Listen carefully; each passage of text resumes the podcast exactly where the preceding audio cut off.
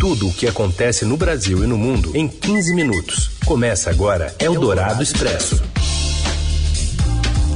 Olá, tudo bem por aí? Bem-vinda, bem-vindo. Tá começando por aqui o Eldorado Expresso, noticiário que resume tudo que você precisa saber no meio do seu dia, na hora do seu almoço, um resumo de um programa de rádio, que também é podcast, que você inclusive pode avaliar, viu? Positivamente, dando cinco estrelinhas lá no Spotify. Pode, pode, tamo lá. E todos os dias estamos aqui de segunda a sexta trazendo os destaques para você do noticiário. Eu sou a Carolina Ercolim e comigo está o Raíssen Abac.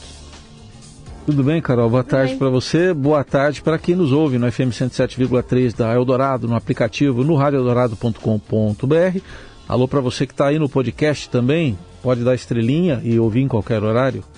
Vamos aos destaques desta quarta, 5 de outubro. Ex-presidente Fernando Henrique Cardoso declara voto em Lula no segundo turno e afirma que fez a escolha em defesa da democracia e da inclusão social. As promessas de Jair Bolsonaro para 2023, incluindo um 13º para mulheres que recebem o Auxílio Brasil, já somam gastos de 160 bilhões de reais. E ainda o crescimento da bancada da segurança na Câmara e a ação de um aluno que invadiu uma escola e feriu colegas a tiros em Sobral, no Ceará. É o Dourado Expresso. Tudo o que acontece no Brasil e no mundo em 15 minutos.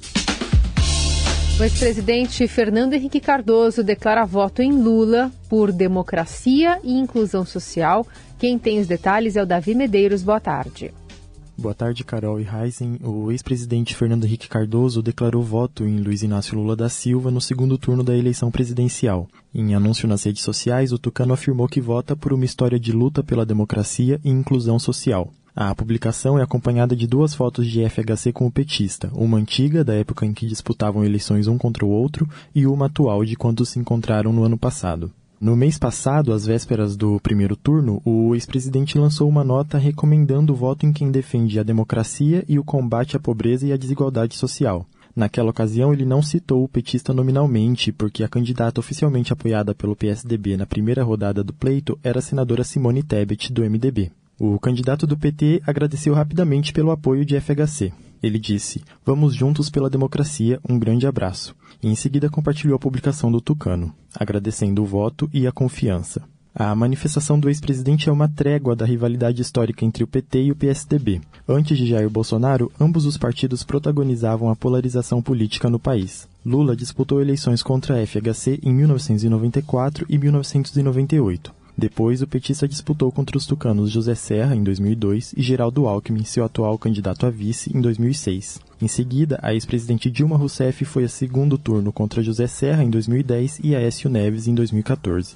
Outros quadros históricos do PSDB também declararam voto em Lula nessas eleições. O senador José Serra, de São Paulo, foi às redes sociais nesta terça-feira anunciar que vota no petista diante das alternativas postas no plano nacional, embora apoie o candidato de Bolsonaro, Tarcísio de Freitas, para o governo de São Paulo. O ex-vice-governador de São Paulo, Luizio Nunes, declarou o voto no candidato do PT já no primeiro turno, argumentando que a eleição de Lula seria um antídoto contra o discurso do presidente da República contra as urnas eletrônicas. Bom, e aí, gente, lembra que nesta quarta também Lula recebeu o apoio do governador reeleito do Pará, Helder Barbalho. O candidato à reeleição Jair Bolsonaro teve adesão dos governadores reeleitos Ibanês Rocha, do Distrito Federal, e Ratinho Júnior, do Paraná. O PT avalia fechar uma proposta para um teto de gastos em aceno ao mercado financeiro. De Brasília, o repórter do Estadão Daniel Vetterman traz os detalhes. Boa tarde. Olá, Carol. Olá, Heisen. O candidato do PT à presidência, Luiz Inácio Lula da Silva, prepara a apresentação de uma proposta de nova regra fiscal em substituição ao teto de gastos públicos. De acordo com aliados, Lula ensaia a divulgação do programa ainda durante o segundo turno é um aceno ao mercado financeiro que tem criticado a ausência de propostas concretas sobre o tema. Economistas que trabalham na campanha já apresentaram uma proposta a Lula, mas os detalhes ainda não foram divulgados. O que o PT fala é que essa nova regra fiscal vai ser uma trava de gastos. Até então, isso era um segredo na campanha. Mas, em aceno ao mercado, Lula planeja agora apresentar uma proposta que limite os gastos públicos, mas não como funciona hoje. Dessa forma, o governo teria uma trava para as despesas em épocas de crescimento e liberação de recursos em períodos de recessão,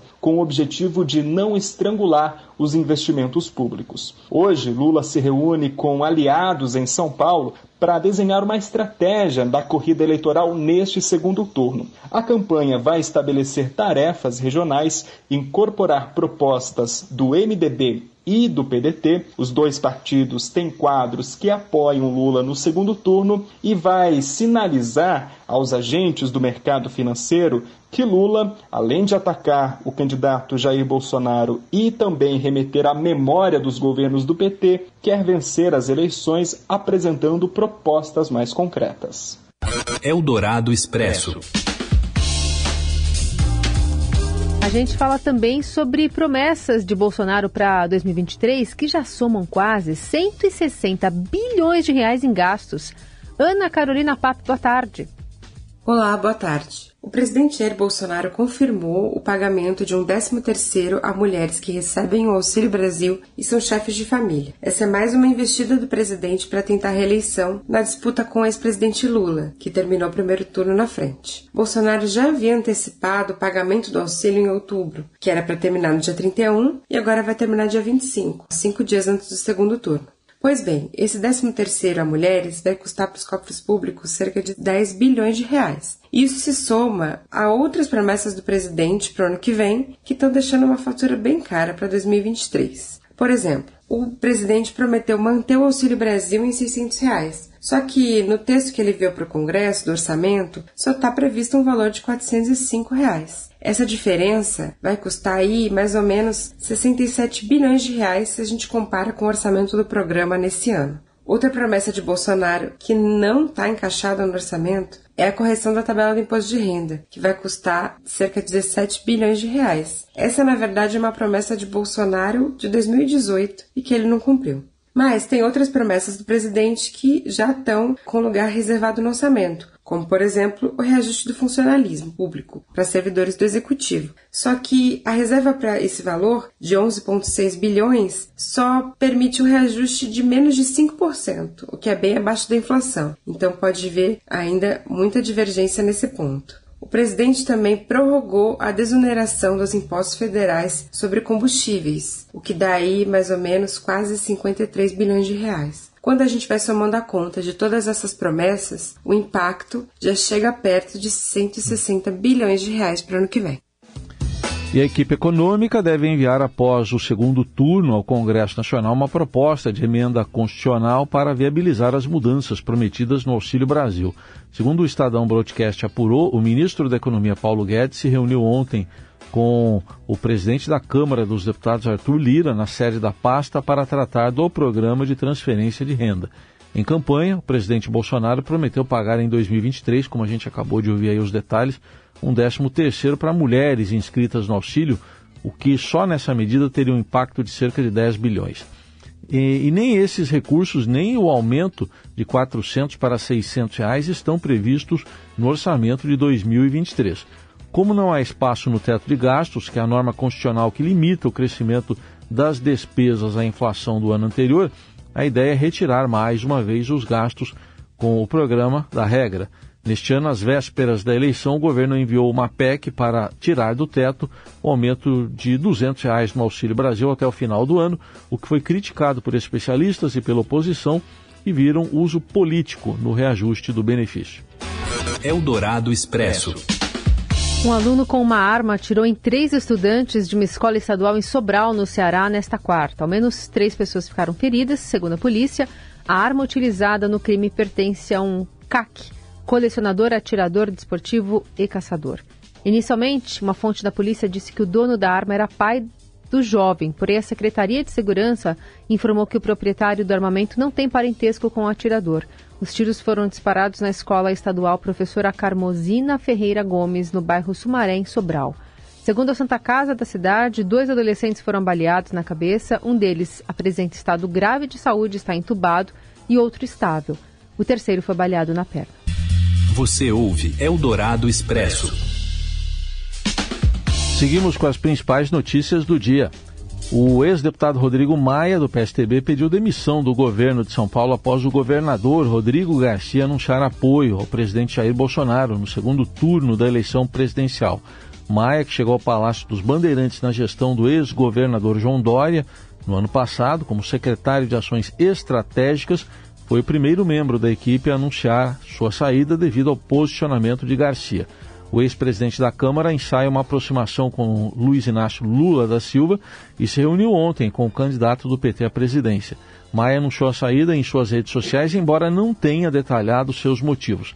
Além dele, também deixaram o governo paulista hoje as secretárias Laura Machado, do Desenvolvimento Social, e Zeina Latif, do Desenvolvimento Econômico. Eldorado Expresso. Com bolsonaristas e influencers, a bancada da segurança pública cresce 30% na, 30% na Câmara. Mais informações com João Scheller. Dos atuais 28 representantes do setor, a partir da próxima legislatura serão 38. O aumento de candidatos não necessariamente representa uma maior quantidade de deputados defendendo pautas caras às suas corporações. Isso porque as eleições desse ano mostraram um aumento de candidatos das corporações ligados a pautas de costumes e da agenda defendida pelo presidente Jair Bolsonaro. Entre os eleitos temos policiais influencers, que são aqueles que filmam as suas operações, angariam apoio nas redes sociais e, eventualmente, angariam também eleitores para suas candidaturas. Entre os eleitos temos até quadros que já foram demitidos pelo Conselho da Polícia Civil. O levantamento foi feito pelo Fórum Brasileiro de Segurança Pública, com base em dados divulgados pelo TSE, e mostram que a grande maioria dos deputados eleitos são de partidos de direita. 37 deles são de partidos dessa linha ideológica. Somente uma, a delegada Adriana Acorce, do PT de Goiás, foge da regra. Mais da metade dos quadros são de policiais civis e militares, que juntos representam 28 dos eleitos. Quatro policiais federais, cinco membros das Forças Armadas e um bombeiro completam a lista da nova bancada de segurança pública da Câmara. Eldorado Expresso. Tem apito porque é futebol, mas também é finança. Né? O São Paulo é condenado a pagar uma bolada a Hernan Crespo, seu ex-técnico. Fala, Robson Morelli. Olá, amigos. Quero falar hoje de uma dívida que o São Paulo está sendo cobrado via FIFA pelo seu ex-treinador Hernan Crespo. Dirigiu o São Paulo por um tempo, veio da Argentina para comandar o clube e fez um trabalho razoavelmente interessante. Foi demitido de comum acordo, como as partes sempre falam nesta situação, mas o fato é que o São Paulo deixou de pagar, segundo a FIFA, 2,7 milhões de reais reais para o treinador argentino, que foi, que procurou a entidade para cobrar direitos de imagens, premiações e até rescisões não pagas em datas estipuladas e agora a FIFA com o poder da sua caneta, comunica ao São Paulo de que o São Paulo precisa desembolsar esse dinheiro o quanto antes para não sofrer sanções esportivas pela entidade. O que significa isso? Significa que se o São Paulo não pagar esses quase 3 milhões de reais a Crespo, ele pode ficar impedido de contratar, por exemplo, novos jogadores. Ele pode sofrer alguma outra punição relacionada ao seu time principal de futebol, talvez não nessa temporada ainda, mas talvez valendo para a próxima temporada 2023. Então São Paulo já foi notificado, São Paulo vai ter que agir e vai ter que pagar, não tem outra saída, não tem como negociar, vai ter que pagar esse montante para se livrar de possíveis punições, penalidades impostas pela FIFA. É isso, gente. Falei, um abraço a todos. Valeu. Valeu, Morelli. Valeu também você que está na nossa companhia. Amanhã a gente está de volta e siga bem informado pelas plataformas digitais do Estadão. Boa quarta para todo mundo. Você ouviu Eldorado Expresso tudo o que acontece no Brasil e no mundo em 15 minutos.